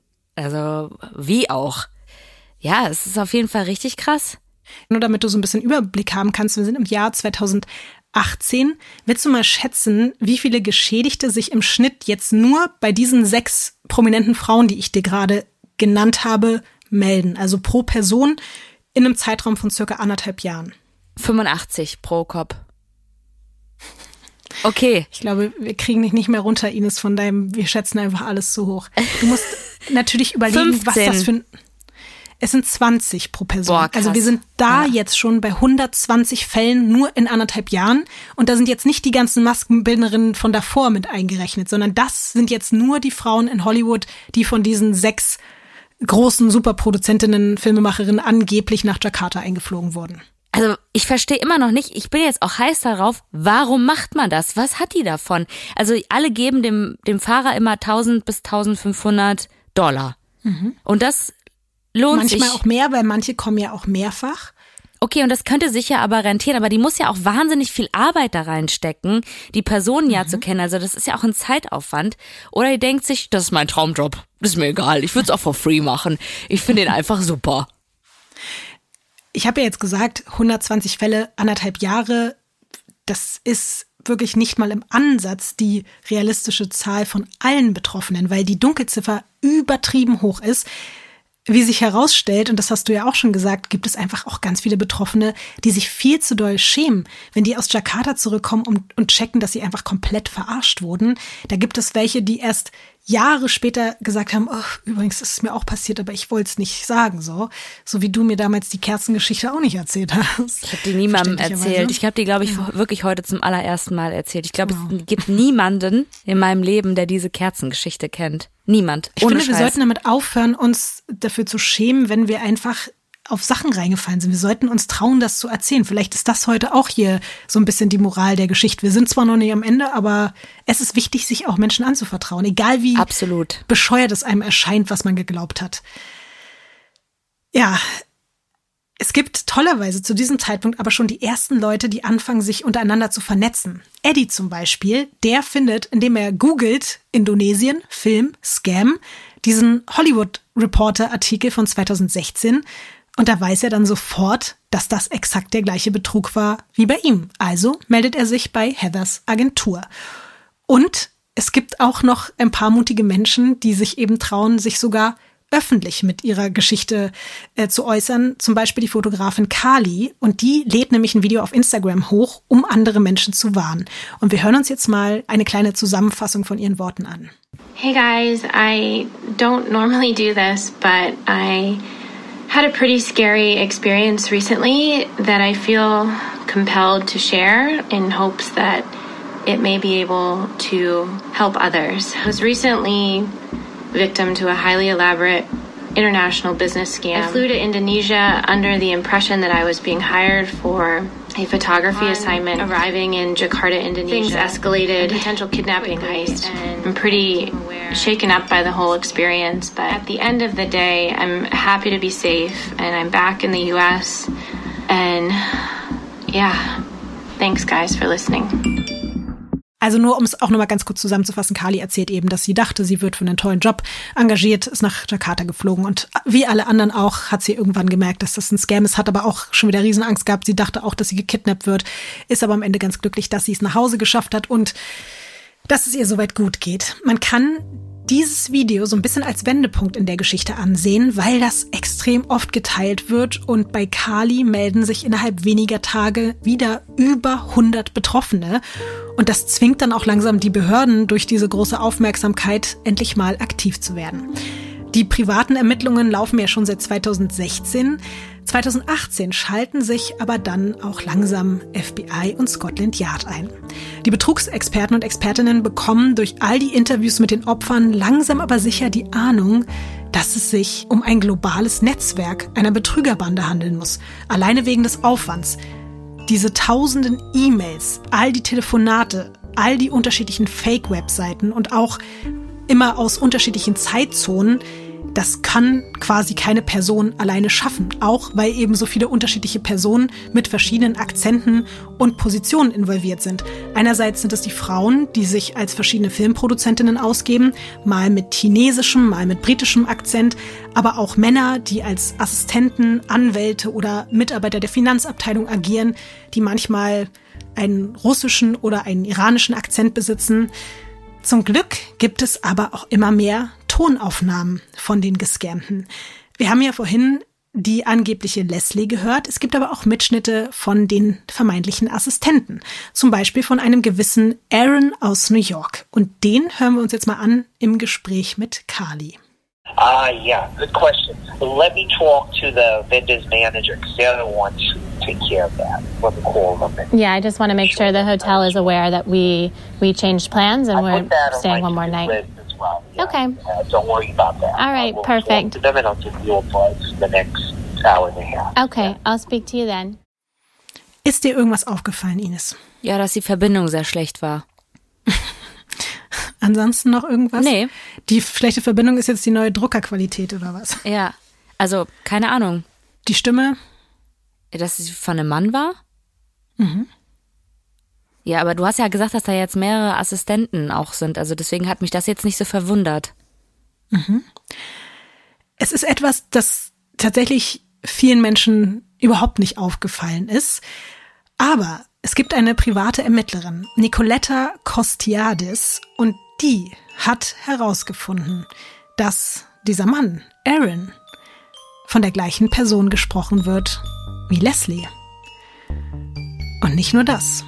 Sie findet heraus, dass alle involvierten Personen ein und die gleiche Person sind. Eine Person mit einem unglaublichen Talent, Persönlichkeiten und Stimmen zu erschaffen und zu imitieren. Warum macht ihr denn damit keine Kohle, statt irgendwie diese ganze Betrugsscheiße zu machen? Das ist doch viel stressiger. Wenn man so gut Stimmen imitieren kann, da kann man doch bestimmt daraus eine mega Karriere aufbauen, oder nicht? Und wenn die, wenn du auch schon sagst, dass die so viele Stimmen imitieren kann, mhm. aber hier in Deutschland Arena-Tour. Ich kann dir sogar sagen, es brauchte wirklich forensische Stimmenvergleichsgutachten wow. aller vorliegender Mitschnitte. Egal ob weibliche oder männliche Stimmen, dieses Gutachten hat die Theorie bestätigt von dieser privaten Ermittlerin, dass es kein Netzwerk gibt, sondern nur ein einziges Mastermind hinter diesem weltweiten Scam. Und du musst dazu wissen, Ines, Manche Opfer haben einfach Konferenzschaltungen am Telefon gehabt. Das heißt, da war dann einerseits die Produzentin am Telefon, die das Projekt vorgestellt hat, aber dann auch noch ihr Assistent, der irgendwelche Einwürfe gehabt hat, der einen ganz anderen Akzent hatte, dann aber noch der Anwalt, der sich auch zu Wort gemeldet hat. Und das war immer nur eine Person, die zwischen diesen Figuren und Akzenten hin und her geswitcht hat. War die auch der Fahrer? Nein. Also da gab's schon den Fahrer, den gab's ja. auch noch mal. Das war auch noch mal mhm. ein anderer Mensch. Aber kannst du mal bitte kurz sagen, wie Ja, mega also, Psycho. Aber irgendwie auch schon wieder bin ich ein bisschen beeindruckt davon, wie krass sie sich das da aufgebaut hat und wie die alle verarscht hat und dann auch noch so geswitcht hat. Auf jeden Fall sind alle Leute jetzt wirklich komplett aus dem Häuschen, weil diese Vorstellung, dass das wirklich nur von einer Person kommt, auch dieser tonnenweise E-Mail-Verkehr, das ist halt auch Wahnsinn. Also alle sind komplett geschockt, können es nicht fassen. Vielleicht auf Koks. Irgendwie. Immer im Durchschreiben. Ja, aber selbst dann, also wirklich einfach, wann schläft diese Person so? Also wie? Es ist jetzt aber wirklich mittlerweile einfach auch so ein Thema, dass es die ganze Story auf die Titelseiten schafft, zum Beispiel vom Hollywood Reporter. Und ich habe dir mal das dazugehörige Cover mitgebracht, das du dir gerne angucken darfst. Boah. Sehr cool, muss ich sagen. Ich find's auch Sehr richtig krasses schönes Cover. Cover, ja. Willst du es mal beschreiben, Ines? Also da, der Titel ist Hunting the Con Queen of Hollywood. Und äh, man sieht einen Menschen, deren Hälfte des Gesichts nur erkennbar ist, wo man halt auch nicht wirklich die Person zuordnen kann, weil vor allen Dingen auch der obere Teil nicht zu erkennen ist und teilweise abgedunkelt und die zieht sich quasi so eine Maske gerade ab und vor ihr sind drei andere Köpfe mit anderen Masken und Haaren, also die verschiedenen Persönlichkeiten, die wahrscheinlich da dargestellt werden. Das sind dann auch teilweise so ein bisschen wirklich die echten Gesichter von den bereits erwähnten krassen Filmemacherinnen aus Hollywood. Und um das kurz zu übersetzen, die Headline, die du gerade vorgelesen hast, Jagd auf die Hollywood Con Queen. Hollywood Con Queen wird dann auch ihr Name, so wird sie dann überall in den Medien genannt. Ich habe die heutige Folge übrigens nicht Hollywood Con Queen genannt, weil es mir einerseits ein bisschen zu nah dran war an unserer OneCoin Crypto Queen, aber ich habe auch das Gefühl, dass der Begriff Con in Deutschland gar nicht so bekannt ist. Con bedeutet Betrug und deswegen habe ich das mal gelassen, weil das uns hier nicht so viel sagt. Und dann steht ja auch noch ein kleiner Text dazu, den übersetze ich mal. Eine mysteriöse Frau gibt sich von Amy Pascal bis Kathleen Kennedy aus, um Branchenprofis auf einen finanziellen und emotionalen Trip zu schicken. Mittendrin in der weltweiten Verfolgung eines verrückten, bösen Genies. Ines, hat da jemand Genie gesagt? Ja, wurde da etwa noch ein Auto geklaut? Ich wollte dich mal kurz fragen, wie du so den Begriff in diesem Zusammenhang findest, ob du das passend findest. Finde ich passend. Finde ich an dieser Stelle total passend, ja. Du? Ich meinte vorhin zu, ich meinte vorhin zu Leon, also zu meinem Mann. Vielleicht muss ich mich heute noch mit Ines virtuell schlagen, wenn sie an dieser Stelle sagt, das ist kein Genie. Ich habe wirklich gesagt, ich bin bereit, mit dir bis aufs Blut zu diskutieren, dass ich das genial finde. Okay, es ist aber dann- fürchterlich, aber es ist auch genial. Trotzdem möchte ich die Begründung hören, warum du das genial findest. Also sorry. Ja, ich alleine, begründe, laber ja nur die ganze Zeit hier, deswegen. Nee, aber ich laber doch die ganze Zeit, Ja, du erzählst Ich- die Geschichte, ich- aber ich will deine Emotions dazu auch mal hören, deswegen frage ich. Ja, also meine Emotions an dieser Stelle. Du musst unglaublich schlau, unglaublich aufmerksam und unglaublich talentiert sein, hinzubekommen, eine Konferenzschaltung mit mehreren Personen und hin, hin und her zu switchen. Also, was das für eine Gehirnleistung auch ist, wenn du eben noch einen chinesischen Akzent benutzt hast und quasi eine hohe Stimme, dann eine tiefe Stimme mit einem britischen Akzent. Also, das macht mich fertig. Schau. Das würde, also, ich habe auch wirklich viele Interviews von, von Opfern gehört, die gesagt haben, das hat deren Köpfe gefickt, dass die nicht glauben konnten, dass das nur eine Person war. Und das muss ich halt auch sagen. Das, das macht mich fertig. Also, puh, finde ich genial. Also es ist so eine eingeschränkte Genialität, finde ich. Also so in so einer Kiste, die komplett ausgeschmückt ist mit dieser Genialität. Also wenn man die aufmacht, sieht man, boah, krass. Hier scheint die Genialität, aber es ist wirklich nur äh, irgendwie in so einer Kiste. Es könnte im ganzen Raum sein. Also bis jetzt denke ich mir so, ja, richtig krass. Hat die jetzt nicht abgeräumt. Für das, was die an Leistung da aufbringt. Ich finde, sie hat schon extrem viel rausgeholt, weil überleg mal, sie hat mittlerweile Tausende von Menschen in eine fremde Stadt gelotst. Ja, aber das ist doch nicht geil. Nee, es geht ja nicht darum, ob es geil ist, sondern es geht darum, dass man das erstmal hinkriegen muss. Und wenn das der Anspruch war, dann herzlichen Glückwunsch. Ich hatte ja schon erwähnt, dass bei Eddie, dem Trainer und auch bei anderen immer wieder sexuelle Anspielungen während der Telefonate gefallen Ah. sind. Und dieser Aspekt scheint bei der Hollywood Con Queen plötzlich eine immer größere Rolle zu spielen. Sie gibt sich jetzt als Castingdirektorin Sarah Finn aus, die zum Beispiel für die Blockbuster Avengers und Black Panther gecastet hat. So erhält auch der aufstrebende Schauspieler Brandon eine E-Mail von der falschen Sarah Finn, in der er zu einem telefonischen Gespräch wegen einer großen Rolle in einer kommenden Marvel-Serie eingeladen wird. Brandon hat natürlich übertrieben Bock und so findet das Gespräch schon wenige Tage später statt.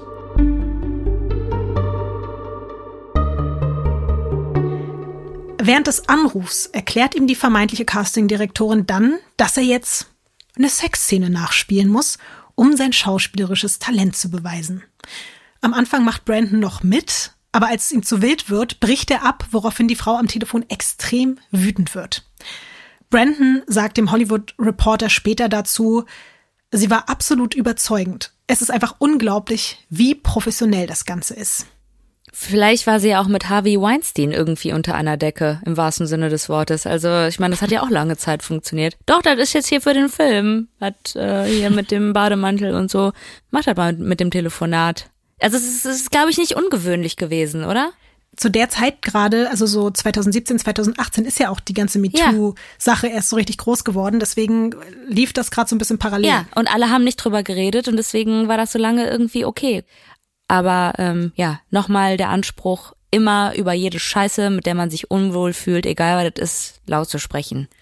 Ja, es gibt auch andere Schauspieler, die nicht so leicht wie Brandon aus dieser Nummer rauskommen. Ein Betroffener, der später auch anonym bleiben wollte, der wird von der Hollywood Con Queen förmlich terrorisiert. Sie ruft ihn auch wieder als Marvel Casting Chefin an und das wirklich mehrmals täglich, manchmal mitten in der Nacht und die verlangt, dass er mit ihr einfach immer, wenn sie anruft, Sexszenen nachspielen soll.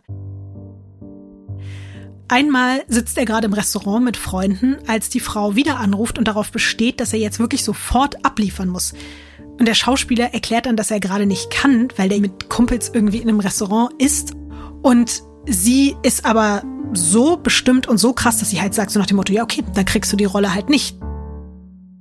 Und er als verzweifelter junger Schauspieler, der das halt so gerne will, lässt sich dann überreden und geht dann am Ende wirklich auf die Toilette, um dort mit ihr eine intime Szene nachzuspielen. Und als er den ganzen Wahnsinn dann wenige Tage später beenden will, weil er wirklich merkt, so scheiße, das ist alles viel zu krank hier gerade und er will das nicht mehr, teilt ihm Sarah Finn, aka die Con Queen, dann mit, dass sie alle Anrufe aufgezeichnet hat und dass sie die Aufnahmen, in denen man hört, wie er stöhnt und irgendwelche versauten Sachen sagt, veröffentlichen wird, wenn er jetzt nicht weitermacht. Was für eine dreckige. Ja. Äh, voll. Ekelhaft. Wirklich widerlich. Zum Glück in diesem Fall wendet sich der Mann aber an seinen Vater, weil der wirklich voll verzweifelt ist und gar nicht weiß, was er machen soll. Und der wiederum überzeugt ihn dann, zur Polizei zu gehen. Es gibt noch einen weiteren Mann, der ebenfalls nicht seinen echten Namen nennen möchte, aber trotzdem öffentlich sein Erlebnis in Bezug auf ein äußerst explizites Telefonat mit der angeblichen Starproduzentin Deb Snyder geteilt hat. Und das hören wir uns jetzt mal an. I'm in a car and there's people walking by my car while I'm doing this. I'm like bright red. I'm like embarrassed. I'm like, I don't want to freaking do this. So she's like, okay, so now we're going to go to the elevator. We're going to go up to the room and have sex or whatever. So I'm like, okay, we're not going to get there in this phone call edition. So, okay, we make it to the elevator and she starts making this she's like, okay, you're gonna kiss me. And I'm like, okay, like, mwah, whatever. She's like making these like weird sexual moans. And she goes, no, like, I want it passionate. And I'm like, making fake kissing noises. And I'm like, this is fucking weird. Like, I feel it. And I told her, I was like, yo, this is like sexual harassment right here. And she goes, well, a real actor would be able to handle this and do this. And she goes, well, then our time here is done And I was like, okay. And then she hangs up. Also ich kann mich nur wieder wiederholen, was für eine also wirklich ähm, mit diesen typischen Argumenten zu kommen, ja, von wegen, wenn du jetzt ein echter Schauspieler wärst, dann würdest du das auch machen oder würdest du das irgendwie mitmachen. Also habe ich das richtig verstanden, dass er eine Szene nachspielen sollte, wo sie nicht dabei war, aber halt, ne, also mal wieder in einem Aufzug oder sowas halt. Genau, sie war am Telefon und hat ihn die ganze Zeit dazu genötigt. Er saß ja. gerade irgendwie im Auto und sollte halt die ganze Zeit irgendwelche Kussgeräusche machen und ja. Du siehst sehr verwirrt aus. Ja, also ich frage mich halt, gut, das ist ja dann doch irgendwo ein Kink. Also es ist halt einfach ein krasses Ausnutzen, so wie irgendwie andere irgendwelche Casting-Couches haben oder sowas halt. Und wenn man vielleicht weiß, hör mal, die Hollywood-Szene, die ist eh am Arsch und da funktionieren diese Tricks doch schon lange so, dass man das irgendwie ausnutzt, aber es ist, also es ist einfach richtig eklig. Was ich fast ein bisschen süß und lustig fand, der Typ, den wir gerade gehört haben, hat halt auch noch erzählt, dass die Frau am Telefon einen ähnlichen Akzent hatte wie seine Oma und er die ganze Zeit während dieser Sexszene, in die er da so reingezwungen ah, wurde, auch noch an seine Oma denken musste. Eh. ah. Aber ich fand es lustig, weil er konnte darüber oh. auch ein bisschen lachen. Andere Betroffene konnten natürlich nicht lachen. Er fand das im Nachhinein, glaube ich, eher ein bisschen witzig. Aber es zeigt eben wirklich auch nochmal ganz, ganz deutlich, es geht hier nicht nur um Geld. Es geht hier auf jeden Fall um ganz, ganz andere komische Dinge. Und die Zahl der Opfer steigt weiter und weiter und weiter. Jeder Mensch, der von den Ermittelnden vernommen wird, kann wieder von einer anderen gescammten Person berichten. Und so geht das, wie gesagt, über Jahre. Ich könnte dementsprechend dir jetzt noch ganz viele einzelne absurde Geschichten erzählen, denn es stellt sich wirklich heraus, dass in der Hochphase teilweise sogar zehn Leute in einer Woche gleichzeitig nach Jakarta eingeflogen wurden. Dafür gibt's einen anderen Podcast, den ich empfehlen kann. Den habe ich ja auch zur Vorbereitung gehört, nämlich Chameleon. Und das sind, glaube ich, elf, zwölf Folgen insgesamt. Die arbeiten wirklich jedes Detail dieses Falls auf und die haben durch ihre investigativen Recherchen auch mitgeholfen, die Con Queen of Hollywood zu fassen. Das kann ich jetzt schon mal oh, zum Glück verraten. Mhm.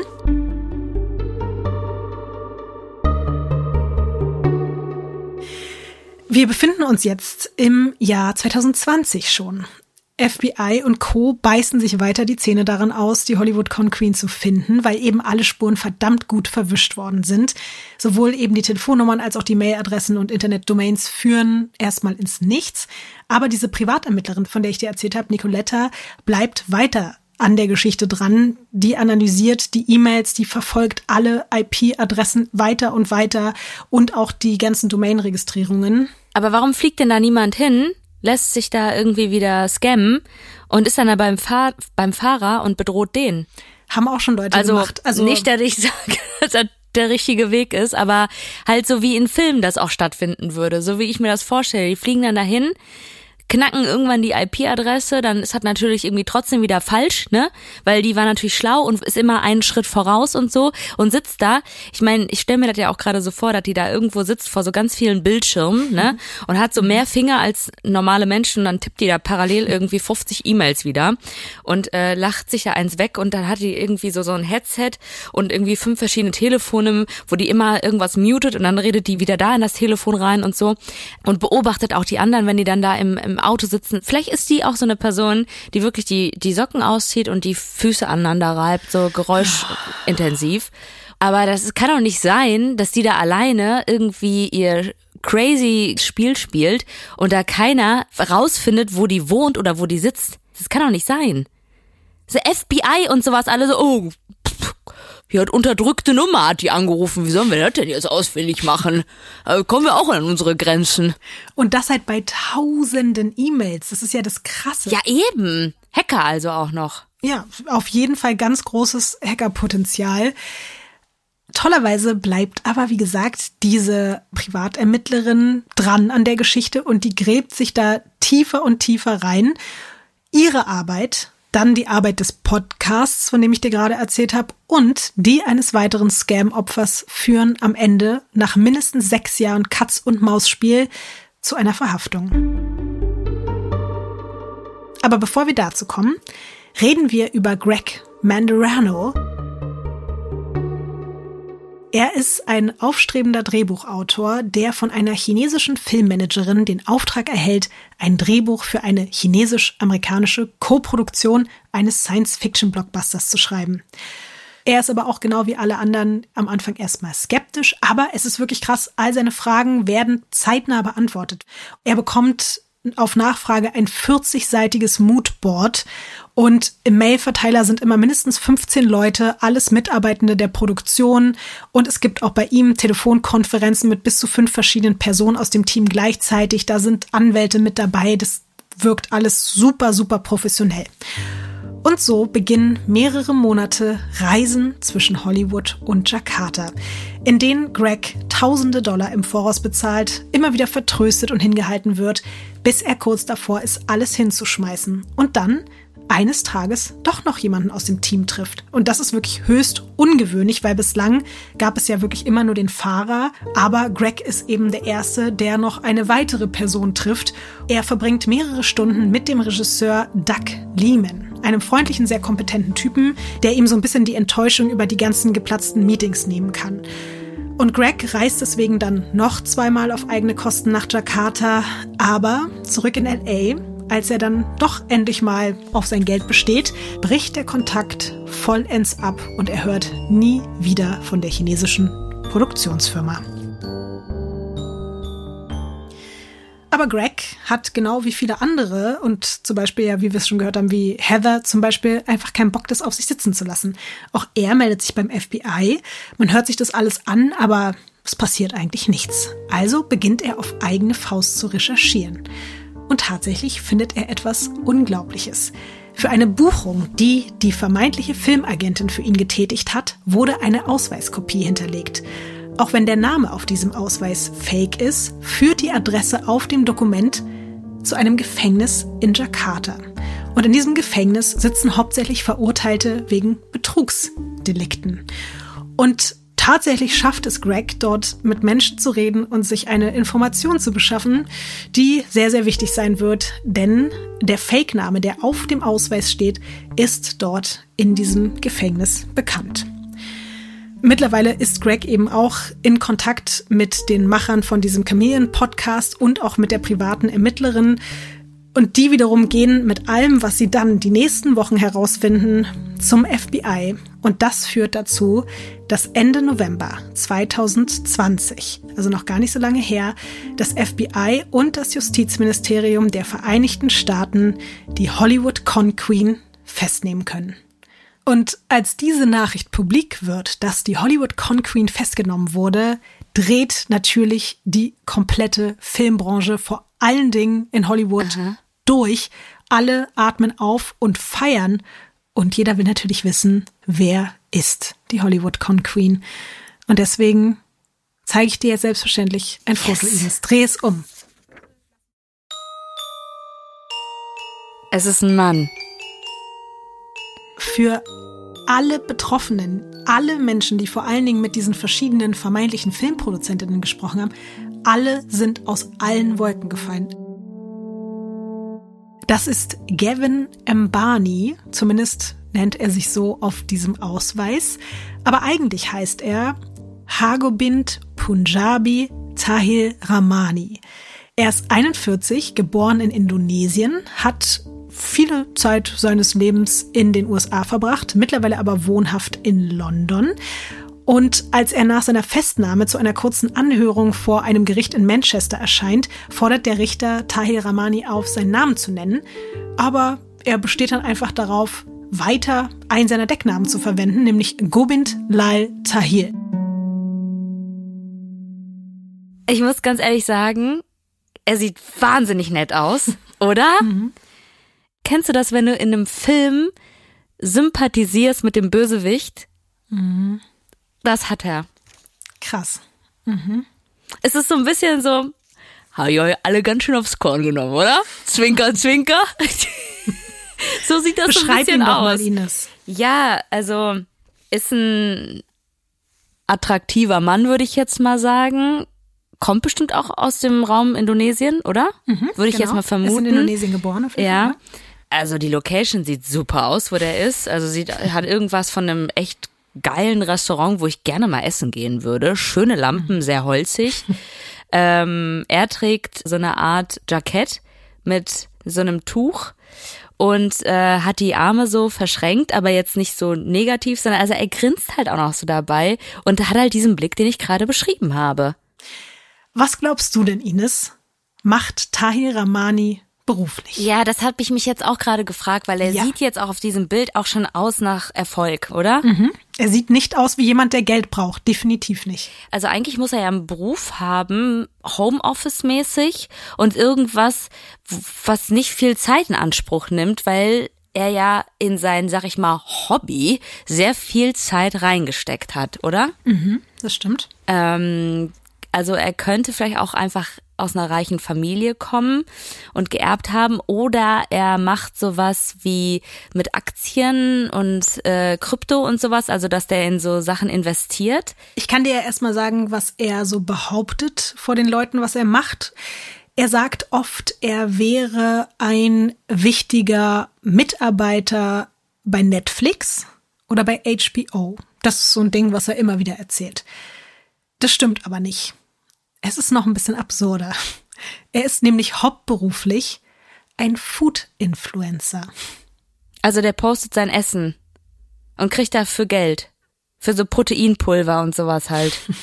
Nicht unbedingt für Proteinpulver. Also wenn du Food-Influencer bist, hast du irgendwelche Pulver immer am Start. Er ist richtig so ein High-Class-Food-Influencer. Der hat 150.000 FollowerInnen bei Instagram und der zieht durch die besten Restaurants der Stadt. Der wickelt irgendwelche Starköche um den Finger. Der stellt Safe den dann in hängt Aussicht. der ab mit dem Tinder-Schwindler. Safe, die sind Friends. Kann gut sein. Ines, der schafft es sogar, diesen Starköchen, und das sind teilweise Sterneköche in London, in Aussicht zu stellen, dass die große Kochfeatures bei Netflix bekommen würden. Und dafür darf der fast überall umsonst essen.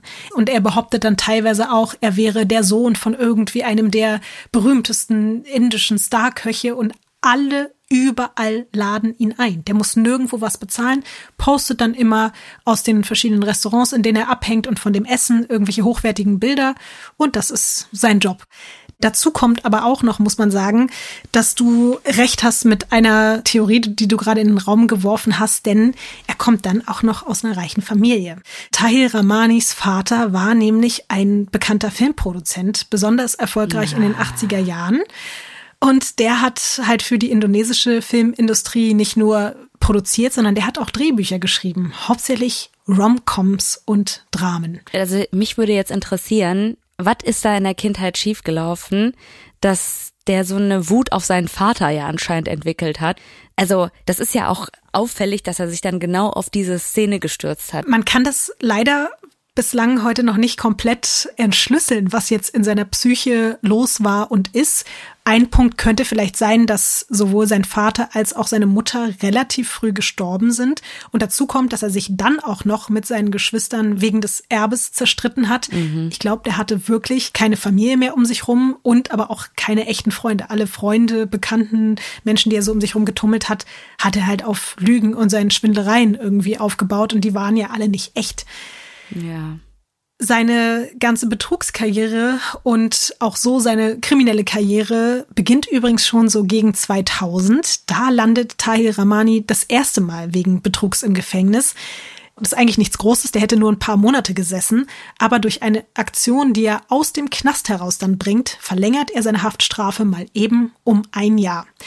Er ist nämlich irgendwie im Gefängnis an ein Handy gekommen, mit dem er dann bei der amerikanischen Botschaft in Jakarta anruft und sich als drei verschiedene Attentäter ausgibt.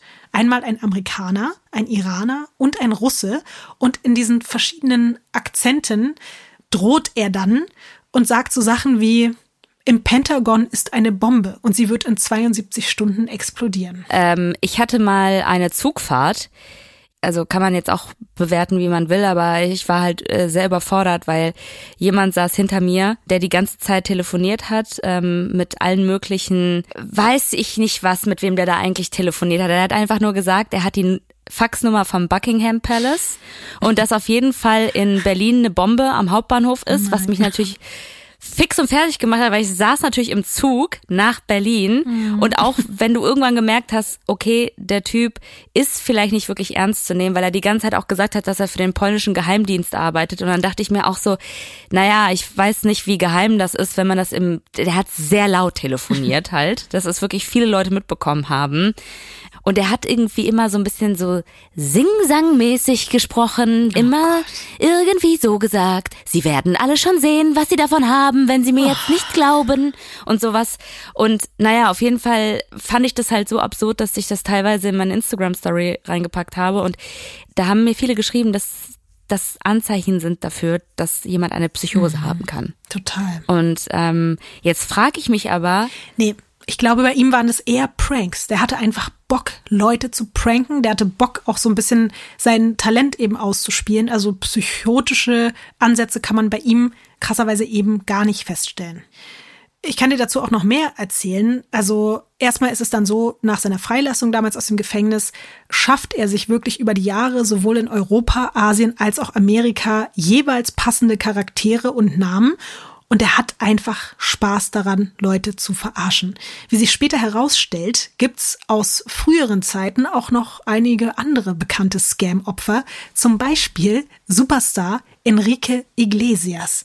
Der wird 2011 von Tahir Rahmani unter falschem Namen gebucht, um beim Miss Teen Indonesia Wettbewerb anzutreten. Und angeblich sollen da irgendwie auch Tyra Banks und Katy Perry am Start sein. Ja, selber schuld. Ganz ehrlich. Ja, ja. Ich mir auch. Es klingt auch auf jeden Fall schon einfach nicht richtig. Ja. Aber das Ding ist, weder Tyra Banks noch Katy Perry sind am Start. Enrique Iglesias und sein Team aber schon. Die sind extra nach Jakarta geflogen und stellen dann erst. Auch wieder auf eigenen Nacken. Äh, teilweise definitiv. Also die haben auch wieder Sachen vorgeschossen. Ein paar Sachen hat aber auch Tahir Rahmani bezahlt. Und die kriegen aber erst vor Ort wirklich mit, dass das Event einfach nicht existiert. Und auf seiner Facebook-Seite lässt Enrique Iglesias damals mitteilen, es tut mir leid, Ihnen mitteilen zu müssen, aber das Miss Teen Indonesia 2011 Event in Jakarta ist ein großer Betrug, der von Gaunern inszeniert wurde. Das ist jetzt wahrscheinlich auch die Quintessenz, dass es ihm bei diesen Scams offensichtlich nicht um Geld geht. Und das macht ihn ja auch so unberechenbar und so gefährlich, weil am Ende des Tages hat der Typ einfach Bock, Menschen zu manipulieren, Menschen zu kontrollieren und sich sehr, sehr mächtig zu fühlen. Der könnte ja sein Genie und seinen Wahnsinn ja auch wirklich in Kreativität packen und daraus super viel rausholen, wenn er nicht dieses Böse in sich hätte, dieses Manipulative. Also ich sag mal so, für Verstehen Sie Spaß in Deutschland wäre das auf jeden Fall schon mal ein Gewinn. Wir wollen ihn nicht hier nach Deutschland holen, Ines. Das könnte. Nein, auf gar keinen Fall. Aber ich sag nur, wenn der irgendwie, oder sowas so wie dieser Ryan Gosling-Move, den Joko und Klaas da gebracht haben, mhm. das war ja auch richtig krass, sowas. Also man könnte ja wahrscheinlich auf einer humaneren Art und Weise richtig was daraus machen, vielleicht keine Ahnung, irgendeine Show oder sowas. Stattdessen macht er das halt einfach nur auf so eine eklige Art und Weise und dann halt auch noch, wo der so missbräuchlich und übergriffig wird. Mhm. Ich sage jetzt mal so, das Geld finde ich jetzt irgendwie ist überschaubar, aber ist ja scheißegal. Also er bescheißt die Leute ja trotzdem. Der bringt die in totale Angstsituationen. Also was du da auch von dieser Heather erzählt hast, die schien ja richtig Angst zu haben, dass es jetzt vielleicht vorbei ist, dass sie vergewaltigt wird oder sonstiges. Also das ist ja auch einfach ekelhaft, was da passiert ist. Es ist auch jetzt äh, so ein bisschen schwierig am Ende diese Frage zu beantworten, die du die ganze Zeit gestellt hast, die ich mir auch die ganze Zeit gestellt habe und die sich natürlich auch alle Betroffenen die ganze Zeit gestellt haben. Warum, Warum? zum Teufel? Warum? Ja. Das Blöde ist, dass der Typ natürlich nicht redet. Er sagt nichts über seine Motive. Es wird aber eigentlich immer deutlicher, je tiefer man auch so in seiner Vergangenheit rumwühlt, dass, wie du das vorhin gesagt hast, das wahrscheinlich wirklich mit einer Art Kink zu tun hatte. Ja. Das scheint ein Mensch zu sein, den das einfach geil macht, wenn der dabei zusieht, dass er das geschafft hat, einen Menschen so weit zu bringen, dass der in eine vollkommen absurde Situation gerät. Also diese Momente, mhm. die ich dir mhm. von erzählt habe von Heather, dass der dann weiß, diese Frau hängt da gerade bei irgendeinem Heidi-Museum rum und macht irgendwelche Fotos und ich habe das verursacht, aber es bringt einen Scheiß, weil sie wird niemals im Leben diesen Film drehen und sie wird sich noch den Rest ihres Lebens fragen, was habe ich hier gerade gemacht? Diese komischen, kleinen, absurden Momente, das war scheinbar sein Lebenselixier, das die ganze Zeit zu wiederholen, permanent und immer die Spiele auch noch weiterzutreiben. Dieser Drehbuchautor, der bis zu sechs Mal oder sieben Mal nach Jakarta geflogen ist, er kam sich in dem Moment einfach vor wie Gott, weißt du, so ich kann so absurde Scheiße machen, wie ich will. Der Typ kommt wieder und wieder und wieder. Das war das Ding. Es ging nicht um Geld. Und ich habe dir davon auch erzählt, wenn wir schon mal bei dem Drehbuchautoren sind, dass der ja der einzige war, der dann jemanden noch getroffen hat.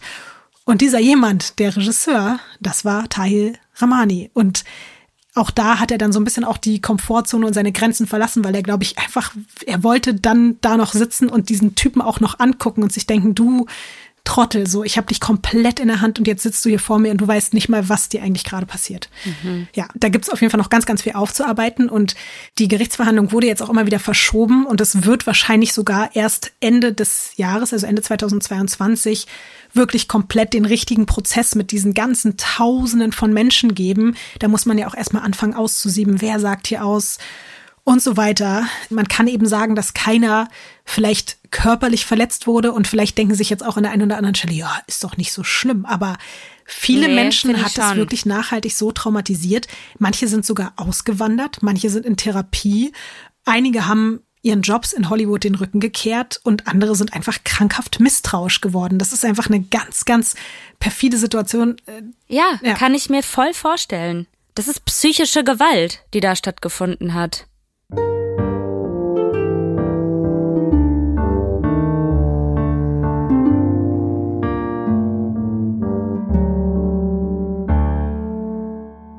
Aber auch noch ein paar Happy Ends zum Schluss. Heather zum Beispiel ist erfolgreicher denn je als Hair- und Make-up-Artist. Ich habe sie so ein bisschen bei Instagram gestalkt und habe gesehen, ihr geht's gut.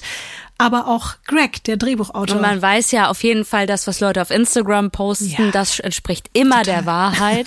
Ja. Ja, aber ich habe sie auf jeden Fall an ein paar guten Sets gesehen und so. Sie ist, sie ist weiter am Start und macht gute Sachen und sie hatte The Master gar nicht nötig für ihre Karriere. Und auch Greg, der Drehbuchautor, der hat jetzt sogar einen Fernsehpiloten über die Hollywood Con Queen geschrieben und versucht gerade die Drehbücher produzieren zu lassen. Und es wäre eine so schöne am Ende Ironie des Schicksals, wenn das funktioniert Ja. und er nicht mit diesem Fake-Drehbuch, an dem er da Monate gesessen hat, sondern jetzt mit einem Film über die Hollywood Con Queen vielleicht noch berühmt wird.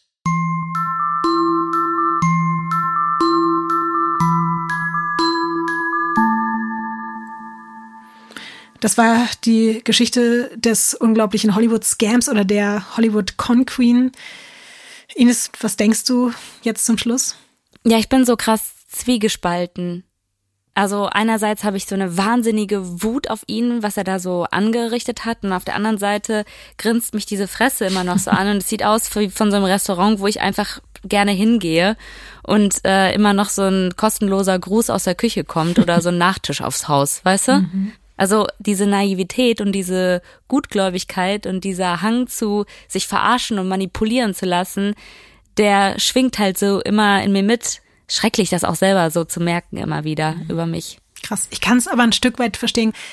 Also bei mir bleibt zum Beispiel auch immer noch sehr, sehr viel Faszination übrig für das, was dieser Mensch da auf die Beine gestellt hat. Der hat einfach ein riesengroßes Paralleluniversum erschaffen, was er alleine regiert hat und in das er so viele Menschen reingezogen hat. Würde ich dir das alles im Detail erzählen, würdest du vielleicht auch noch mehr verstehen, warum das so krass meinen Kopf gefickt hat, weil das einfach unglaublich ist, wie ein einzelner Mensch sowas hinbekommen hat. Und ich hoffe, dass es irgendwann eben einen Film gibt, der das nochmal so genau nacherzählt und darstellt. Hoffentlich eben von Greg und dann ja. Ich bin sehr gespannt, aber ich bezweifle, dass das so schön nacherzählt werden kann, wie du das gemacht hast.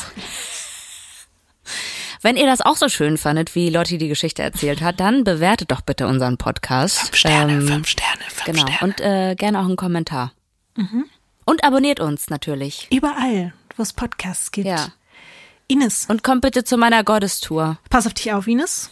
Lass dich nicht Du auch. wegscammen. Danke für die Geschichte. Bitte, keine Ja, Kerzen. Äh, also, Ines, keine Kerzen, nicht nach Jakarta. Einfach wegbleiben von den ganzen komischen Leuten. nicht mit fliegenden Kühen sprechen. Ich versuche einfach alles zu vermeiden, Abstand. was in den letzten Wochen hier stattgefunden hat. Ja.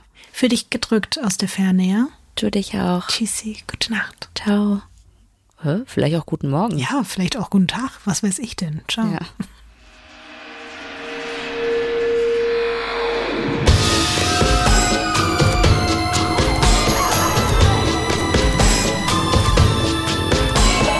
Weird Crimes ist ein Studio Womans Original nach einer Schnapsidee von Visavi und Ines Agnoli. Skript und Recherche Visavi. Executive Producer Konstantin Seidenstücker. Produktion und Redaktion Sarah Omar. Assistant Producer Peace Solomon Obong. Musik, Ton und Schnitt Christian Pfeiffer und Chris Kahles.